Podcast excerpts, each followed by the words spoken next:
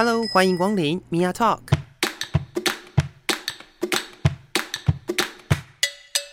每个人都是有趣的书，有着独一无二的故事。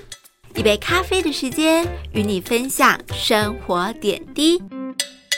Hello，各位亲爱的朋友，欢迎收听性别 Total Talk，我是 Mia。今天在节目当中呢，呃，我想要聊聊最近我觉得算蛮夯的议题。但是呢，在这个议题之下，其实有蛮多可以被讨论的地方。那这个蛮夯的议题，也就是我们在呃最近吧，就是吵得沸沸扬扬的这个猴痘的问题。当然，我并没有要邀请就是什么医疗专家来谈猴痘，我想要聊的是，呃，透过这个。疾病这件事情呢，来谈谈就是污名化的问题。那要邀请到的是感染志的秘书长蛋蛋，欢迎。Hello，大家好，我是感染志的蛋蛋。是，那呃，我刚刚开场的时候是讲猴痘嘛，但是呢，其实感染志服务的是呃所谓的 HIV 感染者。对，那可以分享一下，就是感染志是在做什么样子的？你们有做什么样的服务呢？呃，其实我们的服务蛮有趣的，就是我们大概就是聚集一大群感染者，然后大家一起写故事。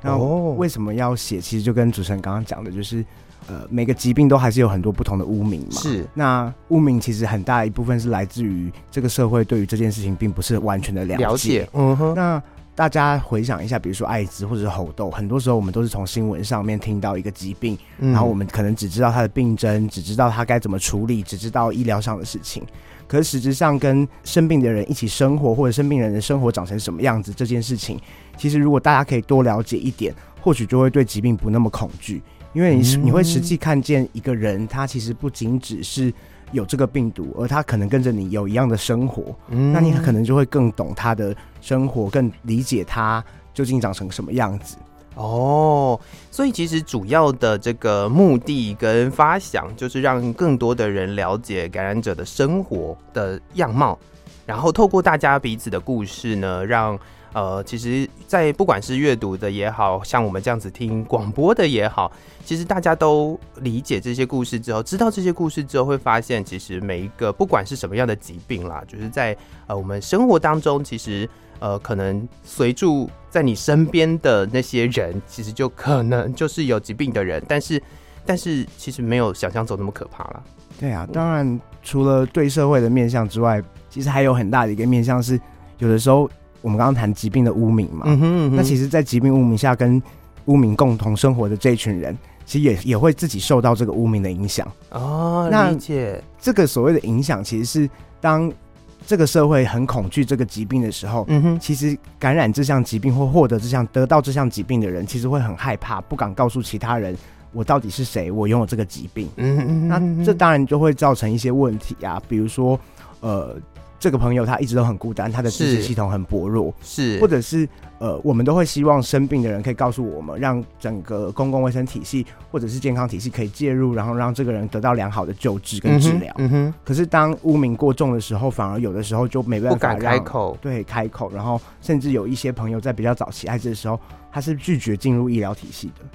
哦，因为他害怕被别人知道。对，有的时候其实，呃，我们现在理解在台湾的医疗体系有有非常多是，比如说你插了健保卡就会知道的。对，有很多事情其实是你从你使用什么那什么样的药，或者是你有什么检验资料，是可以从健保卡上面就知道的。所以有的人会因为害怕，所以不敢去就医。对，哦，原来是这个样子。其实我觉得，呃，这样子讲，大家可能没有那么。没有那么明显的感受，但是我们前几年一直以来不断的呃很害怕的东西是 COVID-19 嘛？对，其实从 COVID-19 也可以看得出来，在这个部分，因为在一开始疾病流行的时候，有非常多的人是很害怕自己会不会感染。第一个是会不会感染，第二个是感染到底要不要讲？对。对，所以我觉得大家可以用这种心态去理解这个呃污名可能会造成的一些心理压力，跟你可能会碰到的事情。那在猴痘这件事情上面，我刚刚一开始提到，为什么我会想从猴痘开始谈起？因为我前一段时间有看到，呃，就是新闻报道上面，就是 CDC 的一个记者会里面有提到说，呃，谈男同志其实是。呃，所谓的高危险群这件事，那有很多人呢，其实对于这这个说法是呃持反对的意见，或者是去批判说是不是说呃这个这样的说法是合理的吗？如果是这样子的话，你怎么看呢？OK，好，呃，我先拿艾滋举例，嗯、然后我再跟大家分享一点猴痘的讯息。是，就是、呃，我们很常会在不同的文化脉络里面，不同的世界脉络里面。Uh-huh. 我们会看见一个完全不一样的疾病传播的样态。嗯哼，那那我们就拿国外的例子来讲，就像比如说在非洲的国家里面，是其实 HIV 艾滋这件事情就跟东亚国家以男同志为主的这个流行这件事情有一个很大很大的差异。哦，怎么说？当地反而相对而言是女性或者是性工作者，嗯哼，相对而言其实它是在异性恋间流传的。哦，那所以其实每一个国家的不同的文化脉络会导致。整个流行病的样子长成不一样，嗯哼。然后，呃，另外一个方向是我们来谈猴痘的地方的话，就会是，其实猴痘是一个非常非常非常早久以前就发现疾病。它大概在一九五八年的时候，在猴子身上发现有猴痘这样的疾病。是。那在一九七零年，在刚果发现一个九个月大的男孩身上有这个疾病。其实这个疾病在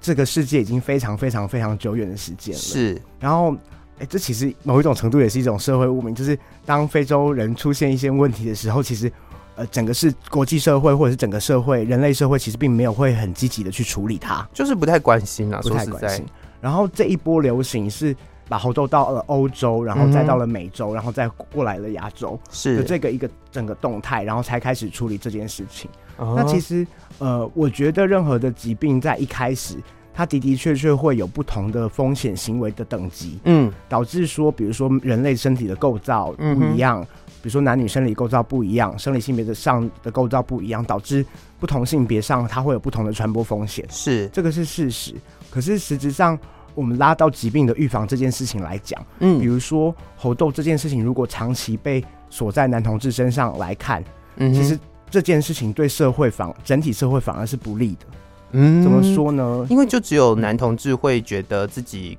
呃需要去注意，其他人都不用注意了的感觉，对不对？对对对对。哦，所以其实我觉得在呃在这样子的一个文化脉络底下，呃，我认为啦，比较好的宣传或者是就是在预防医疗的部分的一个说法，会是让大家知道哪些行为是有可能会传染。然后哪些行为是有可能会造成感染的，而不是把特定的族群框起来，然后让那个族群好像就是特别怎么样怎么样怎么样，是这样的意思吗？其实是，就是我们认真回去看，从过去到现在，HIV 的啊艾滋的预防跟治疗这件事情上面，uh-huh. 然后。从以前在男同志，当然我们现在是一个同性婚姻合法的国家嘛。是。那可是，在过去的时候，男同志还被社会视为一个很禁忌，然后不能被谈的、呃、不能被谈的事情。Uh-huh. 当那个时代的艾滋的这样疾病在流传的时候，很多人他可能不见得是恐惧艾滋这件事情，嗯，他反而进入医疗跟呃进入医疗体系、进入公共卫生体系的害怕，其实是来自于。他担心，他一走进去，这件事情就直接被跟男同志画上等号。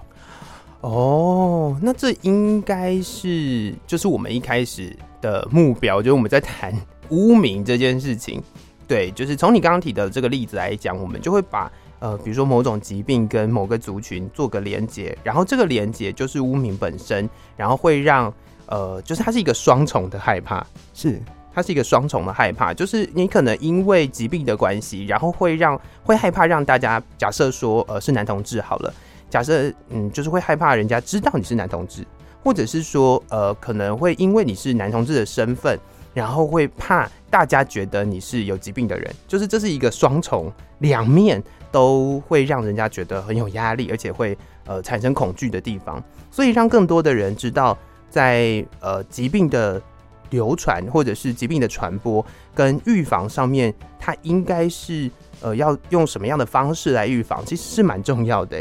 嗯，我讲我讲一个我自己身边碰到一个很好笑的例子哦，就是我曾经跟身边的一个蛮熟识的朋友聊到说，就是呃，比如说男同志之间使用保险套这件事，虽然呃在安全的性行为这件事情上面，除了保险套之外，还有非常多的方法，但是我聊了保险套。然后呢，他就问了我一个很疑惑的问题。他说：“可是男同志又不会生小孩，为什么需要保险套？” Oh my god，是不是很好笑？很酷哎，是不是很好笑？就是就是，你知道我在那个当下觉得你是发生了什么事？就是你是活在什么时代的人？为什么你会说出这种话？对，那呃，这其实就有关到我觉得呃，在现在目前呢，我们的就可能是呃一个预防医疗，或者是在疾病的一个宣传，或者是让大家认识所谓的。好，假设是以性行为传播、体液传播的这个事情来说的话，是不是应该要让更多的人认识，其实安全的性行为并不是只是为了避孕？没错，其实就是我觉得戴套也是个选择，而且现在是啊是啊是啊，安全性行为蛮多有，就有各种各种方法、玩具类的 功能存在。然后，但我我我我想补充一件事情，就是呃。因为我刚刚谈到艾滋，所以我们谈到安全性行为嘛。是但是我们还是科普一下哈，就是呃，猴痘这个疾病，它不仅只会透过呃，它不会，你即便戴套，它都还是有可能会传播。嗯哼，因为只要你是呃，你有机会触碰到病人的那个皮肤，皮肤是病灶有黏液相关呃体一些体液交换相关的事情，就会就有机会。所以，所以实质上我，我我觉得这也是猴痘污名很有趣的一个地方，嗯、哼是大家第一时间。想到男同志的时候，男同志得了这个疾病之后，大家第一时间就会想到，这一定是一个经由性传播的疾病。嗯哼、uh。可是这次猴痘状况恰恰好，它所有的传染，它它的传染途径并不只有单一，只有性行为。应该是说它的传染途径非常多种。对。然后再来就是它的呃传染的风险是高的，然后所以不一定有性行为本身，而是你可能经过身体的。触碰接触，然后我记得，哎，只要是跟体液有关系，可能好像那个什么唾液什么的也会有，是不是？唾液的比例稍微比较，少，对吧？通常比较精准一点，我们会讲是亲密接触，嗯哼，不会只讲性接触，是是是，就是只要你靠得很近，然后有皮肤上的摩擦相关的时候，就会。有一点这个机会，这样子。嗯哼哼。最近又看到一个蛮有趣的讨论哦，这个讨论就是大家在预约猴痘疫苗的时候，嗯、然后就说什么，就算你可能很久没有性行为，然后他会他在那个预约的时候要问你是不是有，就是比如说呃性伴侣、多重性伴侣，或者是就是最近这半年可能怎么样怎么样怎么样，然后呢，大家就会为了要让自己可以。排到猴痘的疫苗，然后说，呃，你可能，呃，你已经有可能一两年都没有，呃，性行为了，然后我好像应该要就是说谎一下，然后才可以，才可以让自己就是能够有机会去排猴痘疫苗。那你怎么看这样子的一个行为呢？我觉得可以分两个层次讲，就是我先讲我自己的想法，就是大家你要打真的就去打，如果打了你会比较安心这件事情，嗯哼，因为。我最近的工作就是常常会有朋友来跟我说，他这边长了一颗痘痘，嗯，他担心他自己是猴痘，哦，就是这其实是污名的影响，就是就是大家会害怕，就不管强烈的连接，不管你身上长了什么东西，你就会怕说是不是猴痘，没错，然后那个焦虑是非常非常严重的，是。有些朋友是每一天都可以打电话来问，嗯哼，然后即便。我们再怎么跟他讲，然后他就是没有风险接触的状况，嗯嗯，他还是在担心，只因为他刚好是个男同志这样，啊哈。那所以，我我会觉得，在疫苗量充足的状况下，其实大家都去打会是最好的情情况。是。那可是回到现在的时候，我就会呃认为，其实在这个风险评估上，其实风险评估还是自己有一点用处的，就是是我们真的就是去衡量，比如说像我自己就是一个。很多年都没有性生活的人，这样。然后，因为我结婚了，我相信有些听众朋友可能也跟我是一样的状况。那呃，在相对没有风险接触的状况下，我自己被问到我有没有要去打的时候，我通常就会跟别人说，我会先把疫苗留给需要的人。嗯哼，嗯哼，因为一定会有人他比我们更需要。假设说，比如说他在三温暖上班。假设他是一个可能长时间或者是呃会频繁的接触别人身体的人，嗯，对，比如说你我们平常可以看到嘛，就是什么脚底按摩啊或什么的，就是很多很多工作其实都会碰到别人的身体，没错。错。所以这些人其实呃都是我觉得是实际上在疫苗上会需要的人，没错没错，嗯哼哼。所以大家也可以呃听完这个观点之后去思考一下，假设你今天真的想要打猴痘的疫苗，那可是你自己本身评估自己的状况，并不是一个所谓的高风险的族群的话，其实也是可以先把机会让给别人，因为我相信它就跟所谓 COVID-19 的疫苗一样，它会逐步逐步的会呃，就是越来越多啦，就是它越来越足够。那等到实际上足够的时候，你能够去去施打这个疫苗的时候，那当然那个时候再来打，因为毕竟你不是一个会频繁接触到别人的人的话，那好像也没有什么关系，对不对？对啊。然后，但我还是觉得可以稍微 push 大家一下，因为昨天那个机关署的新闻稿，嗯哼，面对媒体访问的时候，我们的那个可爱的罗副署长 说了一句有趣的话，他就说。其实他下一批有没有进来，其实会看这一批打的速度的量。是，所以我觉得真的有风险、有需求的朋友就赶快去打。是，因为你当你们大家都打完了，剩下的人，其他想要免疫力的人也可以再去打。嗯哼，我觉我觉得大家都有一个免疫力也是好的啦。毕竟猴痘疫苗是你两剂全接种完之后，其实它比较类似是终身免疫的状况。是是是，而且你刚刚讲就是猴痘。它已经存在很久了嘛，猴痘这一个疾病已经存在很久了。然后，这也有的人提到说，我之前也看到一篇文章在谈说，其实很多人在小时候有打过猴痘的疫苗，就只是你自己不知道。哦，它它跟牛痘的 类疫苗其实类似，对吧？好像是它就是有有类似的疫苗，其实原本你可能在呃，就是不停的接种疫苗的那个时期有曾经打过。只是你不见得会知道。不过现在，如果大家在呃你自己的评估上面来讲，你觉得你是适合，或者不是适合，应该说你是一个高风险族群，然后你觉得你想要去打这个疫苗的话，也是呃希望大家都积极的来申请啦。真的，赶快打一打，不要再打电话给我了。是是是是。那如果遇到呃这个。就是身边的朋友，应该说有像你们的话，可能接电话好了。嗯，那有人问了这些问题之后，你们第一时间是评估他的接触的状况吗？还是通常我第一时间是会先安抚一下他的情绪。是，那安抚完之后，我就会大概询问他说：“那你是不是有什么样的接触，在什么时候？”嗯哼，然后。呃，当我们大概整个看下来，真的比较没有状况的时候，我们就会跟他讲说，应该是没有状况。嗯哼嗯哼。但是通常大家都还是不会相信啊，就还是会很害怕。是。所以有的时候那个陪伴过程其实是真的是蛮长的。嗯。然后，那如果他真的比较呃看起来接触风险性比较高的时候，是我们就会建议说，那你是不是想要去医院啊？嗯。或者是。你是不是再观察个几天？如果有更严重的话，呃，就就必须要去医院了。是，那大概就会有这几几种不同的情况啦。但是其实大部分真的打来的朋友，实际感染到的人，毕竟台湾现在个案数其实还蛮少的。是，真的是没有什么人真的被感染到，大部分都是因为被那个新闻被吓到，被吓到，被媒体吓到了，吓到他自己就是几乎没有办法安心，甚至有些人是会。他没有办法好好工作或跟其他人相处的状态，哦、他就是归刚该解解阳解处哎，然后我被凶嘿，凶就不喜欢呢。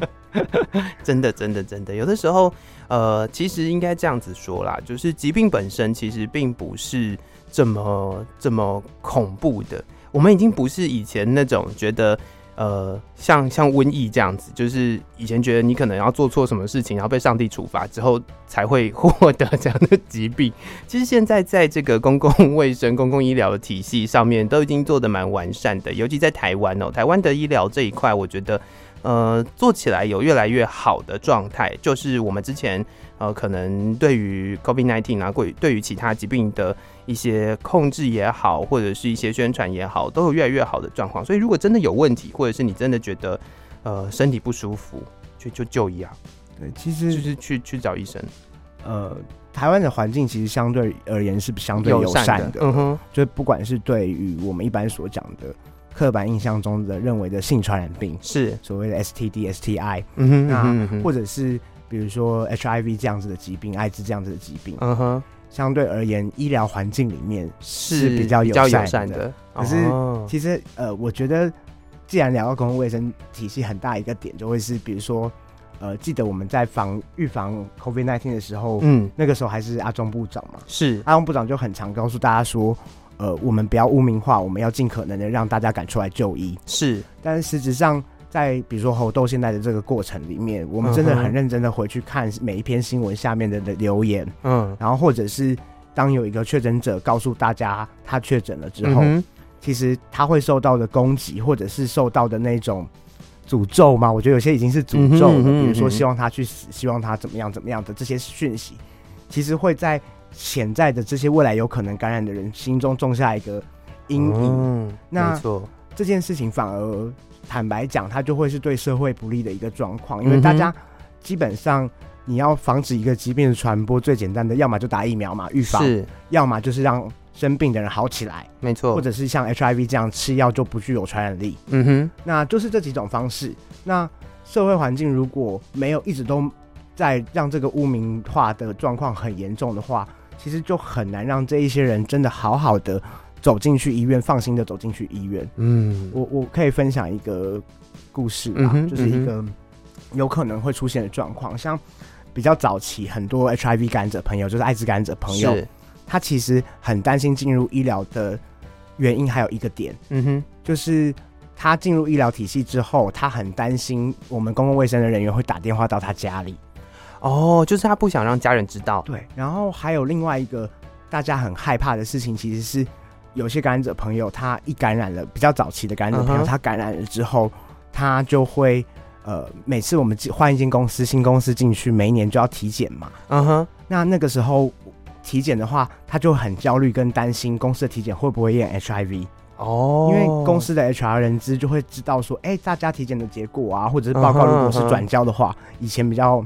没有那么隐私保护的状况下，就很有可能我整批给公司，然后整个公司的人都知道你是感染者。对，所以就会有以前比较早期的感染者朋友会是，我觉得相信现在已经也还有，就是他感染了之后，嗯哼，他反而就变得非常非常的退缩，嗯，他就会在家里，他不不敢去上班，就不敢出门了。对，所以那个疾病污名化这件事情的影响，其实。不单单只是对社会、对预防有影响，嗯哼，而是有的时候我们这一些不友善是足以去摧毁掉一个跟你同样是人、跟你一起同样生活在台湾这个社会这块土地上的人的未来的。嗯，是是是，我觉得这一点很重要哦，就是透过认识不同的疾病，然后我觉得当然减少谩骂这件事情其实是蛮重要的，因为。你觉得你可能只是在网络上面跟人家比战，但是呢，有的时候可能身处其中的人哦，在看这些文字的时候，或者是看这些呃可能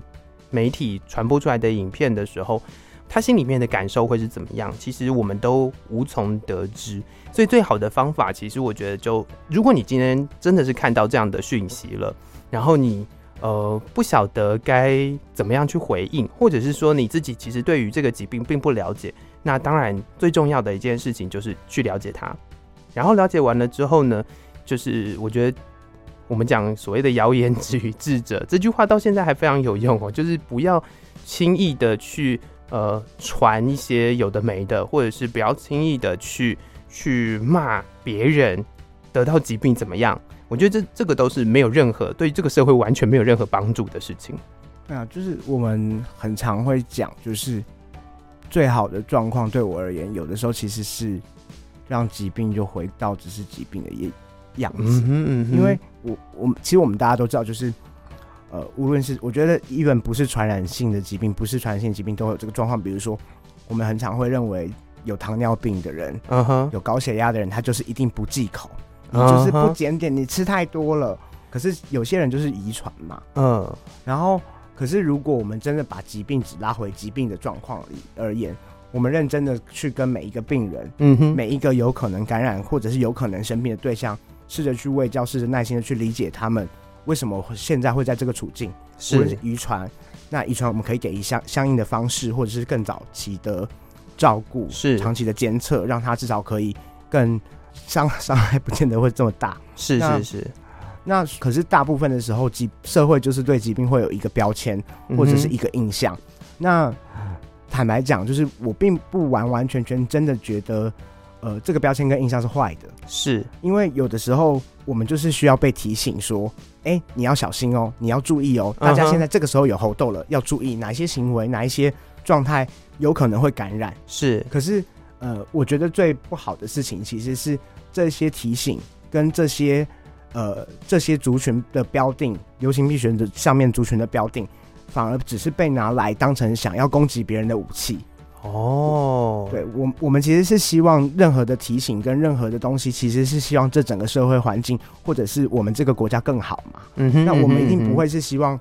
在这个土地上的人有一群人是过着很不平等的生活。没错，没错。所以这些名词跟这些状态的应用，其实是在每一个人手里。然后，但你可以觉得疾病回到疾病，然后你也可以像我讲的，你觉得呃，我们还是可以有一些标签存在。那可是我们要怎么样运用这些标签？是用关心的方式呢，还是用谩骂的方式？我觉得其实大家，我相信大家都是良善的啦。嗯嗯嗯嗯嗯。所以我觉得很重要的是，你怎么样去使用这些标签，或者是你用什么样的态度去面对这些族群。就你刚刚提到的这个部分呢，我自己个人想到的其实是肥胖，因为非常多的人对于肥胖的连结是，你身上会有非常多的疾病。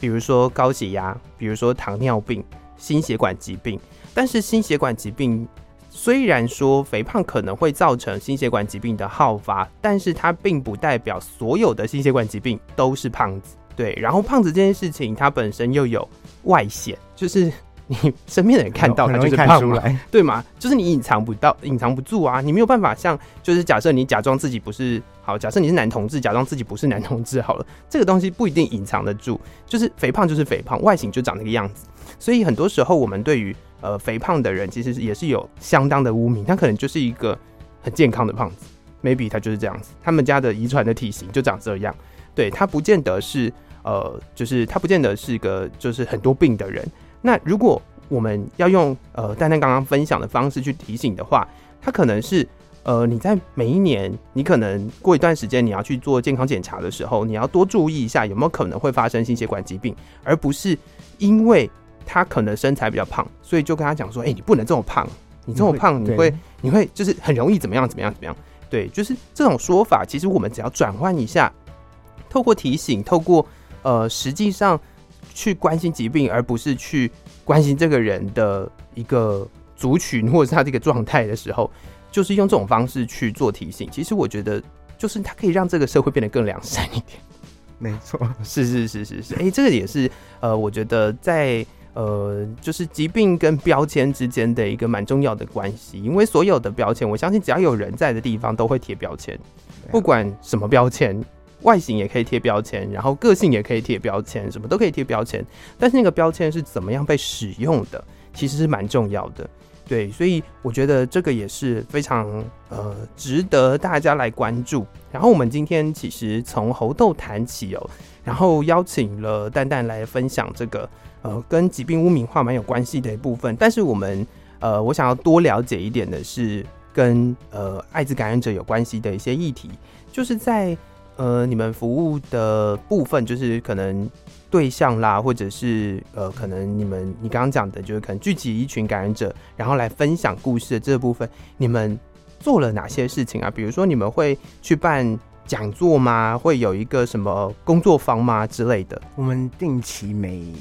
两个礼拜，嗯哼，会有一个感染者聚会，是，然后。在这个聚会里面，就是所有我们在写故事的这些感染者是，然后每一次聚会就会有一个人被指定要分享他跟艾滋有关的事情。哦，那在这个分享的过程里，其实我们常常就会试着去听，比如说我们刚刚谈疾病污名对人的影响，是，然后你是怎么看待 HIV 艾滋的？是，或者是你可能拥有这个艾滋身份之后，你怎么样进入一段伴侣关系？是，那。大家就可以去选择他自己想要分享什么，然后把自己的人生的某一个片段带来这个团体里面。嗯哼，然后团体中的成员就可以给他一些意见。嗯，因为其实某种程度上写故事很大一个面向还是面对社会，希望社会了解嘛。是，所以我们就会讨论说，哎，社会究竟会怎么看待这件事情，或者是我们尝试，比如说把类似议题的新闻整理在一起，让大家带过来讨论。嗯哼，这些事情就会是我们。呃，每一两个礼拜就会做一次，然后跟感染者朋友一起讨论的事情，然后分享彼此的生命经验。嗯。那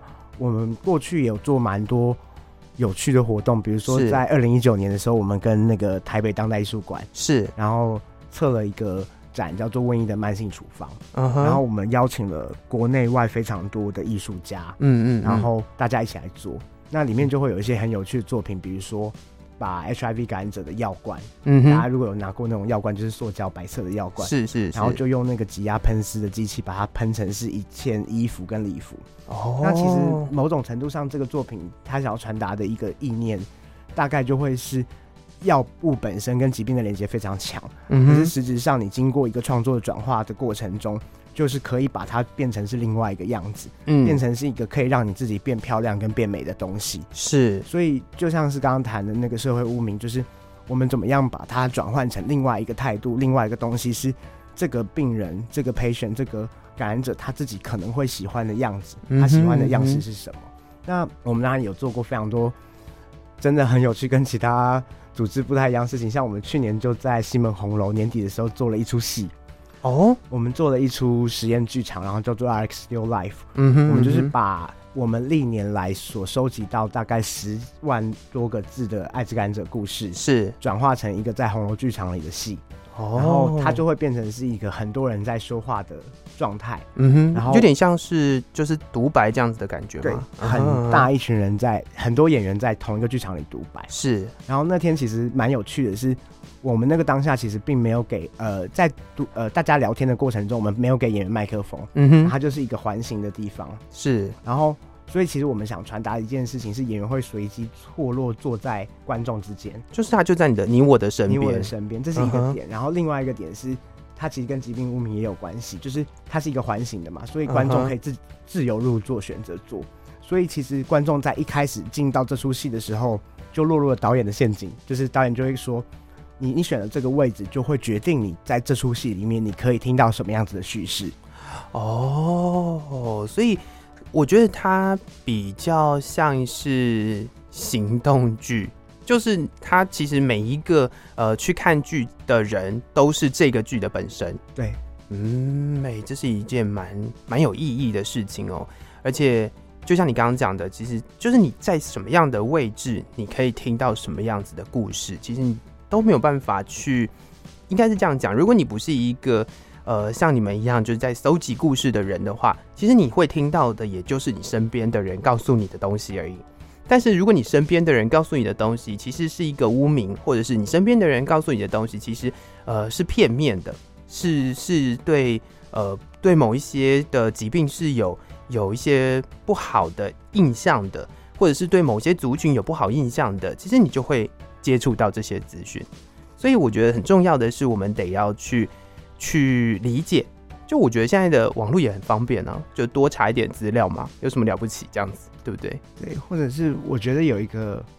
我自己一直以来都放在内心的那种怎么讲，我的座右铭吗？或者是是是是是一个想理念或想法，就是呃，我们刚刚一直在谈那个刻板印象跟污名这件事情，其实某种程度上它其来有自，然后它有它存在的道理，嗯哼，然后。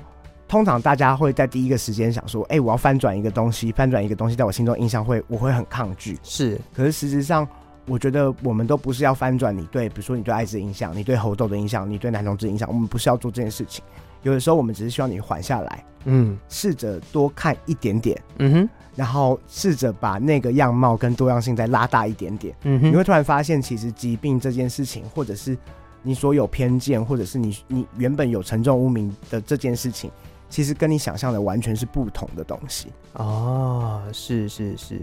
所以呃，其实我觉得就是多看。其实，在这个社会上面有非常多的，我们讲多样性好了。其实这就是一个很多元的社会。你的身边每一个人，他可能交织着不同的生命经验，不管是身份也好，职业也好，呃，疾病也好，对，那这些这些不同的交织，其实每一个人都会不同，所以。当你知道你身边某一个人是因为什么样的原因获得某些疾病的时候，你就只知道他的故事而已。其实还有更多更多不一样的可能，跟更多更多人不一样的故事。那如果要知道这些故事的话，大家就其实搜寻一下感染志，就可以找得到很多的活动跟故事。然后你们最近也在募资嘛，对不对？就是最近好像有就是呃，就募资的活动，可以介绍一下吗？对，好，然后。感染志今年正在做一档募资，然后它的名字叫做“阳性意志”。嗯哼，然后其实刚刚一直在讲，我们在写故事跟说故事，还有培养大家试着练习跟这个社会沟通。是，那其实某种程度上，呃，艾滋就是一个不会好的疾病，截至目前为止。是，然后所以其实某种程度上，艾滋感染者已经可以算是这个社会的其中一种族群了。嗯、所以我就会认为这一种这个族群里面的人，他会有自己新的自我认同。嗯，那所以我们希望透过今年的工作是可以。让这群感染者身份认同是更上来，或者是他可以更面对社会，更愿意跟别人说自己的身份的。嗯哼，所以我们今年会像我们刚刚讲的，我们会继续做故事书写工作。是，然后我们有请三位不同的讲师，包括实践大学的牛俊强老师。嗯哼，然后呃有一个 House of Three 的老大，就是他是跳 Voguing 的，然后是蔡依林的舞者。嗯哼，然后我们有找呃在华东做编织的呃蓝调织女的哈娜葛流。嗯哼，然后试着把艾滋议题跟其他的艺术类别的议题，然后串联在一起，嗯，然后让感染者朋友可以透过手作的方式，或者是制作跳舞的方式，然后把自己的对于这个疾病的想法放到他自己要呈现的一个作品里。是，所以这个过程里到最后，我们年底就会有一个展览，然后我们今年可能还会有一些很有趣的活动，比如说可能会有一些单口喜剧啊的场子的专场，然后所以今年这个募资专案基本上就是为了这些工作。然后这些工作都是为了我们希望让更多的艾滋感染者朋友或者是社会有机会更理解说，呃，HIV 究竟是怎么一回事？是很多人其实对于呃艾滋感染者是不了解的。那如果大家呢，就是觉得说，哎，我可以运用我自己的一己之力，因为我可能没有办法，呃，可能你有你有机会去实际参与到他们的表演，但是如果你还有一点余裕的话，其实去。透过这个募资去协助他们办更多的活动，让更多的人除了你自己本身之外，让更多的人了解这个疾病它的一个呃，就是感染者的故事也好，或者是去支持他们，其实都是一件非常棒的事情。那也先预祝就是接下来的活动都非常的顺利啦。希望对对对，希望真的可以有机会可以看到大家，或者是大家有兴趣的话可以来参与。是是是，哎、欸，